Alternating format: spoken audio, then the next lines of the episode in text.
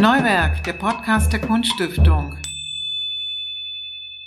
Herzlich willkommen zu Neuwerk. Zu Gast ist heute die Malerin Anja Nürnberg. Sie lebt und arbeitet in Halle, wurde 1982 in Magdeburg geboren, ist in Berlin aufgewachsen und malt, so habe ich gelesen, seit ihrer Schulzeit. Aber, und jetzt kommt es, sie war nicht sofort auf den Fahnen der Kunst unterwegs, sondern hat Betriebswirtschaft studiert in Deutschland und in den Vereinigten Staaten, auch in einem Start-up-Unternehmen in Berlin gearbeitet, bevor sie dann an die Burg ging und dort Malerei und Grafik studiert hat. Und das ist auch gleich meine erste Frage. Wieso hast du die Wirtschaft sausen lassen und dich für die harte Kunst entschieden? Das ist tatsächlich eine sehr gute Frage, die stelle ich mir auch immer wieder. Ich glaube, mich interessiert tatsächlich, was die Welt zusammenhält. Und da ist, ähm, das ist ein Betriebswirtschaftsstudium einfach eine super Quelle. Die Volkswirtschaftslehre hat äh, doch mir gut einiges ähm, solides äh, Wissen mitgegeben. Und zu welchen Erkenntnissen kommt man da, wenn man das, wenn man das sozusagen im Hintergrund auch mit hat? Dass die wesentlichen Dinge des Lebens ganz woanders liegen. Und zwar wo? Im Sein, im Hier und Jetzt, in der Farbe, die uns umgibt. Das habe ich dann relativ schnell feststellen können, als ich im Berliner Trubel am, äh, an der Friedrichstraße im Hausvogteiplatz tätig war, in einem schicken Anzug Kaffee, Latte getrunken habe, mit dem schicken MacBook Menschen beobachtet habe und alle über Projekte reden. Aber das ist ja dann ein relativ harter Cut. Also wenn man weiß, man will das eine nicht mehr machen, was du gerade beschrieben hast, aber dieser Wechsel zur Kunst, warum, äh, wann kam der Punkt, wo du gesagt hast, ich möchte es eigentlich, möchte mich malerisch ausdrücken? Wenn man anfängt, die wenigen Urlaubstage nur noch am Schreibtisch zu sitzen und zu zeichnen, wenn man alles um sich herum gestaltet, wenn man in so einem kleinen Start-up-Unternehmen den letzten Flyer farbtechnisch korrigiert und überlegt, ähm, ob man ein Cadmium oder ein Titangelb nimmt, wenn man alles um sich herum gestaltet und merkt, das funktioniert so nicht mehr für mich. Hm, also ich höre daraus, dass du für die Kommunikation in diesem Start-up-Unternehmen zuständig warst oder für die Werbung oder für die wir haben das Startup-Konzept entwickelt und es gab Filialen auf Mallorca und äh, das sind brasilianische Früchte gewesen. Genau, und dafür habe ich mich stark gemacht. Mhm. Von Acai bis Abakashi und habe das Werbekonzept mit dafür entwickelt. Mhm. Und habe mich auch um die Mitarbeiter gekümmert und um die Gurke, die auf das Sandwich kommt, die die Leute an der Friedrichstraße gekauft haben. Wahnsinn. Also man kümmert sich um alles. Von der mhm. Gurke bis zum Werbekonzept. Und dann das Studium an der Burg, wie war das, der Wechsel nach Halle? Ein großes Aufatmen, ähm, mit Menschen sich auseinanderzusetzen, die ähnlich ticken, die auch Bilder schaffen wollen. Bilder im weitesten Sinne. Aber du hast, das habe ich auch gelesen, dein Leben lang also schon in Kindertagen dich auch mit Zeichnen und so weiter, das hat dich eigentlich immer beschäftigt, genau. oder? Meine Großmutter ist Stadtbilderklärerin, so das war der klassische Schönes, Beruf. altes Stadt, Wort, Genau, ja. Stadtbilderklärerin in ja. Magdeburg gewesen. Mhm. Und ich bin mit den Plastiken von Apel, mit dem Kloster unserer lieben Frauen sehr eng verbunden. Äh, liebe die Räume bis heute. Bin dort schon als Baby rumgekrabbelt. Also kenne das Kloster unserer lieben Frauen in- und auswendig. Und für mich war dann ganz schnell klar, also wenn ich Kunst studiere, dann an der Burg Giebichenstein. Aber so, also ein ziemlich trainierter Blick, ja. Also für Kunst im öffentlichen Raum muss man ja auch sozusagen, aber das hast du ja gerade erklärt. Ich äh, muss, bin auf jede Führung. Ich kenne, äh, also ich habe meine Oma mal begleitet, äh, ausländische Reisegruppen, die in, äh, in Magdeburg in diesem großen Interkontinentalhotel untergekommen sind und äh, sich Magdeburg angeschaut haben, zum Beispiel den, den Dom. Und da bin ich immer mit und daher war ich von Anfang an ziemlich in diesem Sog der Kunst schon drin, ja. Man könnte dich jetzt also buchen auch für sowas. Für eine Führung durch. Ja, also Führung besonders gut kann ich die Geschichten von Till Eugenspiegel, ja. ja. das, was man sich so als Kind merkt. Aber man verliert halt dann doch nicht den Blick, weil man von Anfang an sich mit Kunst umgibt und auch Führungen mhm. dazu hört, dass man das Gefühl hat, ja, da ist man schon auch beheimatet. Mhm. Kunst ist auch Heimat. Und du bist dann auch in Halle geblieben, wo du ja heute auch lebst und arbeitest, in einem sehr schönen alten äh, Backstein aus einer alten Papierfabrik, haben wir vorhin gesagt. Mich würde interessieren, wie arbeitest du? Warum ist dieser Ort Halle so wichtig für dich? Also du hast beschrieben, ne, das Studium, diese Gleichgesinnten, wie man da trifft und dass man dann sich auch anders austauscht, wenn man so einen Wechsel hinter sich hat. Aber du bist in Halle geblieben und hast dort deinen Lebensmittelpunkt, dort entsteht deine Kunst. Warum ist das so? Halle ist eine wunderbare ähm, Stadt. Sie ist klein, sie ist überschaubar. Man kennt die Menschen ziemlich schnell. Man hat das Gefühl, dass es sehr viele Orte gibt, an denen man äh, zu Hause sein darf, wo Halle einen begrüßt. Die Saale, die Burg Giebichenstein, die Kunststiftung, die Martin-Luther-Universität und ist dadurch alles sehr jung. Also ich habe das Gefühl, hier hatten sehr viel Luft zum Atmen und sehr viel Luft zum Denken. Und was passiert dann so? Wie ist dein, dein Arbeitsalltag? Also ich habe viel gehört von Musik und was du so brauchst, um richtig loszulegen im Atelier. Das ist ja, muss man dazu sagen, es ist also ein Doppelhaus und ein Teil des Hauses ist Atelier und in ja. dem anderen wohnst du und dein Mann. Und genau, wir haben, äh, wir sagen immer, wir haben ein Doppelhaus mit zwei Türen. Die eine ist tatsächlich grün und die andere pink. Mhm. Das ist zufällig auch das Pink der Kunststiftung, ist ganz lustig. Auf jeden Fall hinter dieser pinken Tür höre ich tatsächlich sehr, sehr gern Musik, ganz unterschiedlich, von Klassik bis auch mal ein bisschen Rock. Meist versuche ich mich an Dinge zu erinnern, durch Kramme Fotos, schaue mir kleine Zeichnungen an, habe manchmal auch so Themenschwerpunkte, an denen ich gerade arbeite, aber ich arbeite viel mit Erinnerungen und mit Muße. Und meist ist es eine große weiße Leinwand, die ich vorher gebaut habe und dann setze ich erstmal zwei, drei Striche ganz frei und dann stricke ich daraus weiter. Und meist mhm. nach ein paar Strichen erzählt das Bild von irgendetwas, weil Farben ja automatisch immer Geschichten mit sich bringen. Mhm. Es ist ja nur ein Irrglaube, dass die Farbe gelb einfach nur die Farbe gelb ist. Also wir verbinden alle mit bestimmten Strichen in bestimmten Farben irgendwelche Erinnerungen. Ich habe auch über dich gelesen, dass du eine sehr intensive Beobachterin bist. Wahrscheinlich auch geschult durch die Dinge, die du gemacht hast. Du hast ja diese Szenerie in diesem Start-up-Unternehmen jetzt gerade sehr plastisch auch beschrieben. Wie gehst du vor in diesen Beobachtungen? Was interessiert dich? Was nimmst du auf? Was speicherst du ab? Diese Ästhetik des Alltags. Ja. Das interessiert mich sehr. Also was fällt dir auf und was nimmst du dann sozusagen mit in das Herbarium der Kunst? Also zumeist sammle ich Farben. Ich bin sehr gern überall unterwegs. Im Alltag vor Ort in Halle. Ähm, da geht es dann darum, wie fallen die Schatten auf den Boden eines bestimmten Terrains, welche Grautöne finden sich dort, äh, wie sieht die Struktur aus, bis hin zu Pflanzen im botanischen Garten. Oder wenn mein kleiner Junge ein Croissant isst und wie fällt dieser Krümel auf den Tisch und also wie werden diese Alltagssituationen in Farbe eingebettet? Wie sieht der Umraum aus? Also ich schaue mir auch gerne Negativräume an. Und das gleiche passiert auf äh, Reisen. Ich glaube, ich bin schon so eine Detailfanatikerin. Ich gestalte alles gern um mich herum und schaue mir Details an, die ganze Zeit. Und dann sammle ich die Farben. Und die merke ich mir. Und das wird dann übersetzt in die Farben sozusagen? Mm, ja, also ich sammle auch, also tatsächlich Farben. Ja. Also ich kann mir jetzt sehr gut hier, wir haben jetzt gerade Selterwasserflaschen vor uns stehen ja. mit so einem kobaltblauen ja, ja, Deckel ähm, mhm. oder die Stühle und ich ja, sehe die ganze Zeit drei blaue Flecke, die mich umgeben. Hier gibt es noch Stühle und ein Schild.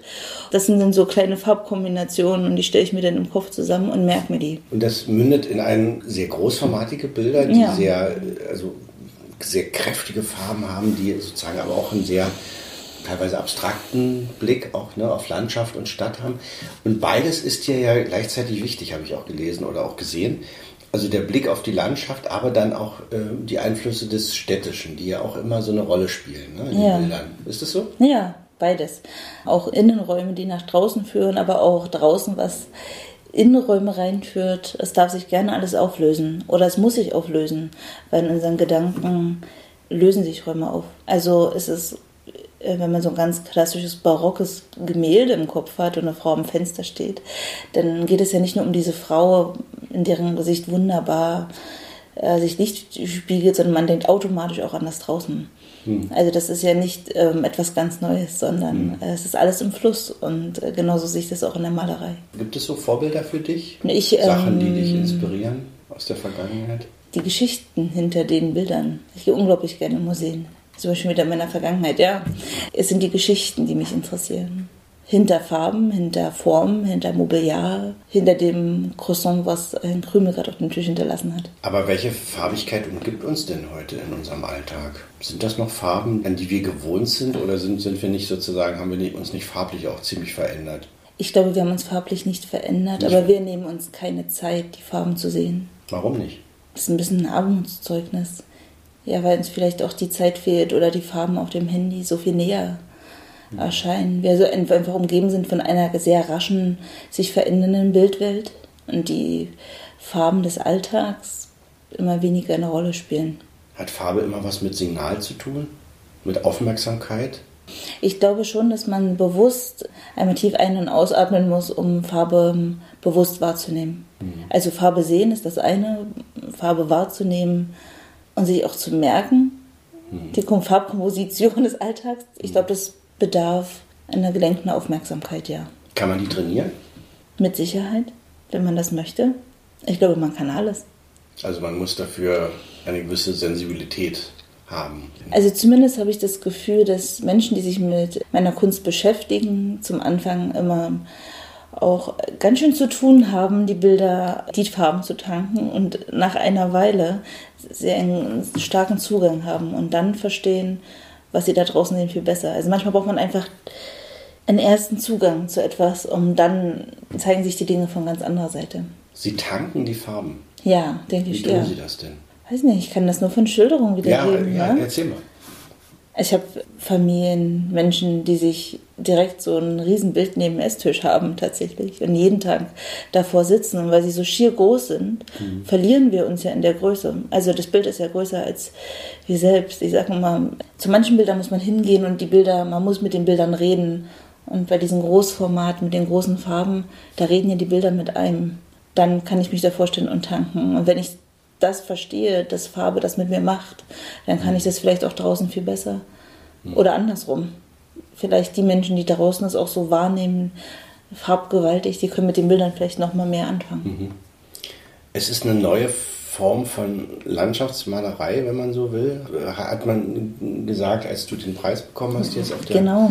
auf der Preis der Kunststiftung, muss man erwähnen, 2012 ja. war ein Jahr, Preis der Kunststiftung auf der Messe in Magdeburg, Magdeburg. genau, auf der Kunstmitte. Ähm, mhm. Genau, und da war ja viel von Landschaft und von diesem Harz-Thema die Rede, was ja der Harz nun ein Sehnsuchtsort für die Kunst schlechthin ist. Ja, wir haben nicht, man sich ja gar nicht so abgearbeitet an diesem Thema. Nein. Wie hast du ihn für dich entdeckt? Was hast du gesehen, was andere da nicht gesehen haben?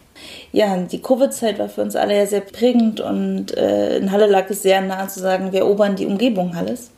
Ich habe das mit einem kleinen Jungen gemacht, der gerade geboren war. Und bei Wind und Wetter habe ich mit einer Freundin entschlossen, jeden Donnerstag wandern zu gehen. Mhm. Und die meisten unserer Wanderungen fanden im, im, Harz statt. Tatsächlich ist es so, dass ich Matthias Ritzmann, der äh, auch in einer Podcast-Folge hier gesagt hat, wir kennen alle den Harz, ihn komplett widersprechen muss. Wir kennen den Harz nicht. Mhm. Warum? Es gibt so viele kleine, bezaubernde Orte im Harz die hätte ich nie kennengelernt, hätten wir uns nicht auferlegt, jeden Donnerstag bei Wind und Wetter wandern zu gehen. Und Was sind das für Orte? Ich nehme immer gerne den Ort Questenberg. Kennt kein Mensch, ja. südlicher Harz. Wenn man dort ankommt, dann hat man ein schmales Tal vor sich, was so pittoresk ist. Und dann schaut man einmal auf die eine Seite des Tales hoch und man sieht eine Queste. Das ist ein keltisches Symbol, zehn Meter hoch. Das ist ein Holzstamm und ich glaube, vorher waren es Weiden rumgeflochten in Kreisform und man hat zu Pfingsten irgendwie angezündet. Man hat das Gefühl, man ist tatsächlich irgendwo in den schottischen Highlands. Wiederum gibt es Regionen, hat man das Gefühl, man ist in der Provence gelandet. Wir haben alles da. Und das Verrückte war, dass wir die Zerstörung am Harz, die jetzt in aller Munde ist, gesehen haben. Und natürlich ist man dann auch schockiert. Aber wenn man dann genau hinschaut und versucht, Farben zu sehen, dann sieht man die überall. Dann sieht man fast schon ultramarinfarbene kleine Blümchen, die da gerade überall hochkommen. Also es ist gerade ein Umbruch. Also ich würde gar nicht von Zerstörung reden, sondern was wir dort gesehen haben, ist, dass es einfach ein so wahnsinniger Umbruch ist, der für uns Menschen schwer zu verstehen ist. Aber wenn man den Harz dann vom Herbst bis zum nächsten Herbst ein Jahr lang begleitet, dann sieht man auf einmal, was sich da vieles verändert und wie viel sich auch in einem Jahr schon verändert. Dann ist es auf einmal nicht mehr Tod und Stillstand, sondern dann ist es auf einmal eher wund und verletzlich, viel fragiler als vorher, viel zarter, aber irgendwie auch ganz mächtig der Eindruck. Und Umbruch meint jetzt der Umbruch durch die Klimakrise und, und ja, also das ist ja die große Frage. Ähm, ja, Klimakrise der Borkenkäfer, also ich denke, da hat sich Monokult, die Monokultur, die das auch noch alles unterstützt. Ich glaube, ich würde das nicht immer nur auf eine Sache reduzieren. Wir haben uns ja selber auch ähm, Schaden zugefügt, indem wir da lange auch Misswirtschaft wahrscheinlich betrieben haben. Aber ich will mich da gar nicht politisch zu äußern, weil da habe ich mich gar nicht so eine Ahnung von. Aber ich habe den Harz betrachtet und kann sagen, er ist bei weitem nicht tot. Ich finde es auch sehr anbiedernd, nur den Brocken äh, zu sehen auf Fotos und man sieht, rund um den Brocken sind keine Bäume mehr. Und dann frage ich mich, ja, Nationalpark Harz, aber der ist viel größer. Und äh, nicht alle Regionen im Harz sind im Nationalpark.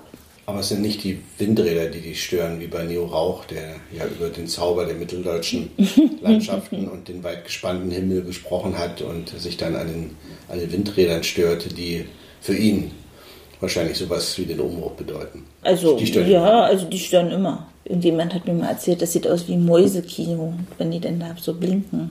Diese Windräder. Aber die habe ich ja im Harz nicht gesehen in den Tälern. Die, ach, Gott sei Dank. Okay. Und gibt es noch andere äh, Regionen, die dich interessieren? Ja, ich bin sehr gerne auf Hiddensee. Ich ja. fühle mich den Malweibern sehr verbunden.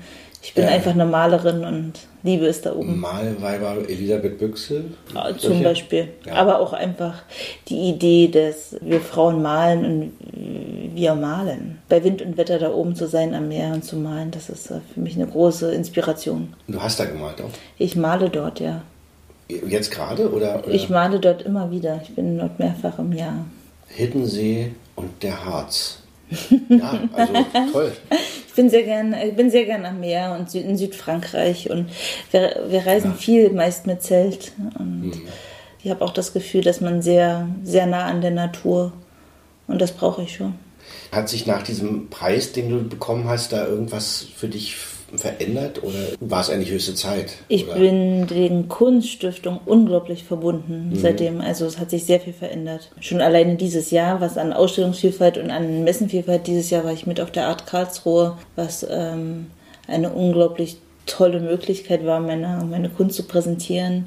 Aber auch in Köln, da hat uns die Kunststiftung auch als die HO-Galerie, die in Magdeburg an sich ist, mhm. unterstützt. Inzwischen habe ich äh, nicht weit von hier in der Lützowstraße einen Galeristen, die ATM-Galerie, die mich vertritt. Und wir werden jetzt nach Straßburg gehen und in München. Und mhm. da hat sich ganz viel aufgetan. Nächstes Jahr warten Ausstellungen in Hamburg und in München, aber auch in Bernburg und in Halle. Und das ist immer ganz toll. Gerade habe ich ja diese wunderbare Ausstellung in Naumburg. Ja.